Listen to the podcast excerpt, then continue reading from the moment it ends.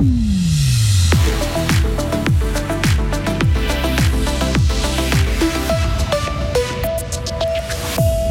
Après le Macumba, le Crazy Club, on se rend en début de journal dans la toute nouvelle discothèque qui a ouvert il y a deux mois dans le quartier du Schönberg. Le terrain de golf de Payerne a été vandalisé par des activistes.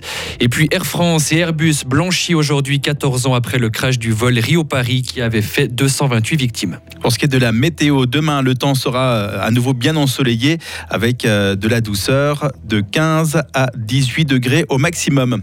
Le journal avec Mehdi Piquant. Bonsoir. Bonsoir à toutes et à tous.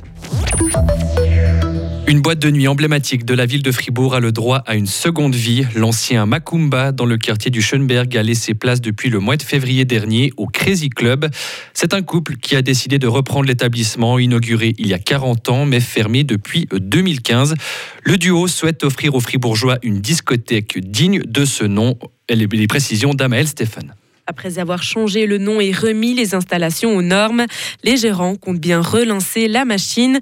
Ils souhaitent redonner à Fribourg un endroit où on a de la place pour danser et ce tout au long de la nuit. Pedro Serra est le gérant avec sa femme. On a pris un peu le défi de, la nuit parce que c'est quand même euh, quelque chose qui ça nous intéresse et puis on trouve que quand même pour Fribourg une discothèque aussi euh, grand comme euh, comme celle-ci, c'était un peu dommage d'être fermé et puis être ouvert au public. Quoi. Alors on a pris le défi de faire euh, de nouveau marcher cette euh, discothèque et puis que Fribourg aussi, ils aient aussi une, une discothèque, euh, vraiment une discothèque. quoi. Mais ce club qui, à son apogée, a accueilli Diego Maradona a perdu son attrait au cours des années. Le lieu est devenu synonyme de règlement de compte et les Fribourgeois ne s'y sentaient plus en sécurité. Une image négative que Pedro veut absolument changer. C'est que cette discothèque, bah, elle était désignée en fait comme une discothèque euh, de la communauté albanaise. Et puis actuellement, ça, c'est fini. On va dire qu'on reprend cette discothèque pour les gens de Fribourg, pour tout le monde, quoi. Je veux dire, il n'y a pas de interdiction à personne de rentrer, euh, faire des soirées normales comme tous les clubs. On va en avoir euh, plusieurs DJ, euh, bah, des soirées à thème, bah, c'est pour tout le monde. Quoi. Pour ce faire, les gérants ont mis en place une solide équipe de sécurité qui se trouve autant à l'intérieur qu'à l'extérieur de l'établissement. Ils sont même amenés à faire des rondes autour du parking.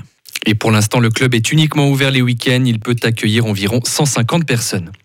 Les trains ne circulent toujours pas entre Romont et Guin dans les deux sens. Une machine de chantier des CFF qui a déraillé paralyse toujours le réseau. Les transports publics fribourgeois annoncent que la situation ne sera pas rétablie avant demain matin 9h.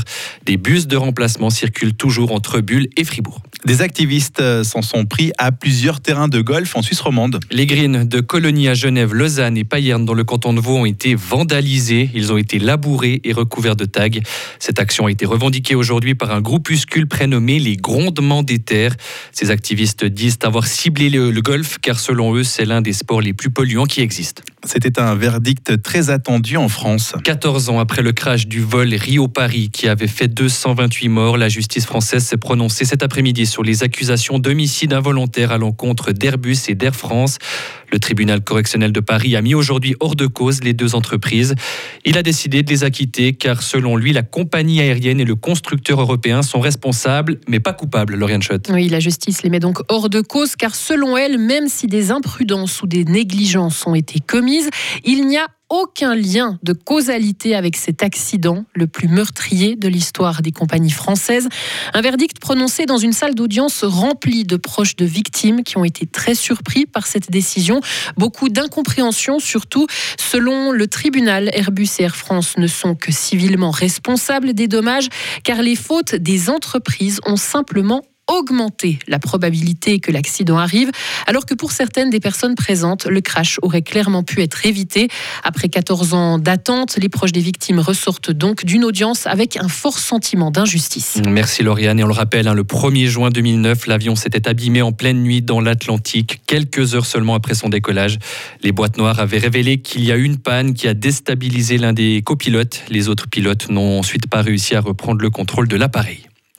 L'actualité à l'étranger aujourd'hui, c'est aussi la violence qui fait toujours rage au Soudan. Elle a même gagné en intensité aujourd'hui. Des combats à l'arme lourde se déroulent depuis samedi dans les rues de Khartoum, la capitale. Les affrontements mettent aux prises l'armée régulière à des rebelles paramilitaires. Ce sont deux généraux rivaux qui se disputent actuellement le pouvoir. Et dernier bilan en date, près de 100 civils au total ont été tués dans ces combats. Enfin, la méga fusée d'Elon Musk ne décollera finalement pas aujourd'hui. Starship de SpaceX, la plus grande et plus puissante fusée du monde, n'a pas pu effectuer son premier vol d'essai cet après-midi. Le décollage qui était prévu depuis une base du Texas aux États-Unis a été reporté tout à l'heure à cause d'un problème technique. Une valve apparemment gelée a empêché ce lancement, a écrit Elon Musk, le patron de SpaceX sur Twitter. Le décollage de cette fusée qui doit être capable d'aller sur la Lune et Mars pourrait être retenté cette semaine. Retrouvez toute l'info sur frappe et frappe.ch.